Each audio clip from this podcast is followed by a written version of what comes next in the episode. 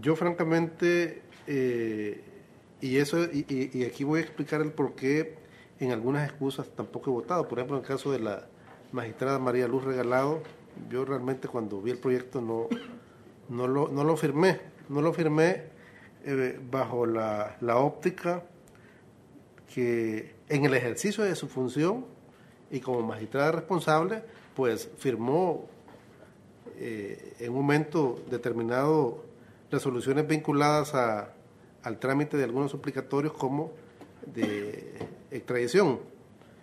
Y en ambos casos entiendo yo que la magistrada regalado bajo la opinión de, no estar de acuerdo, ¿verdad?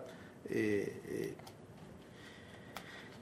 bajo esa óptica, yo, yo realmente, aún en caso de que el magistrado González planteara la excusa, yo, yo no estaría de acuerdo en, en aceptar la excusa, bajo el argumento que eh, ha sido, digamos, primero en cuestiones de trámite, ¿verdad?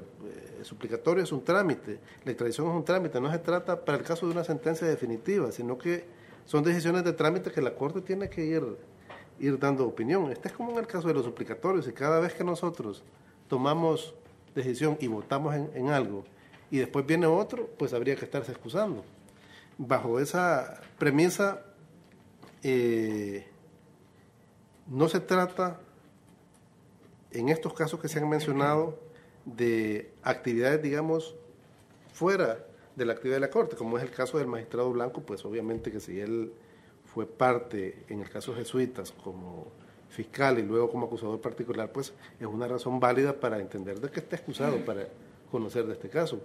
Pero muchos aquí en sus condiciones de, jueces, como jueces integrantes de la Corte, han tomado postura. Y repito, eh, han habido múltiples casos. Si yo me pongo a, contar el número de, suplicatorios o, peticiones en temas de tradición en el caso de jesuitas, es múltiple. Entonces aquí agotaríamos magistrados propietarios, suplentes, tendríamos que estar después llamando con jueces y, y para mí, digamos, es muy importante que estos casos los decida la Corte Suprema y no, digamos, una integración que sea de jueces. Porque, repito, si nosotros vamos bajo esa línea de, de, tener que apartar del conocimiento a quienes hayan eh, manifestado alguna opinión, pues yo les aseguro que se va a votar el pleno de propietarios y suplentes. Nada más.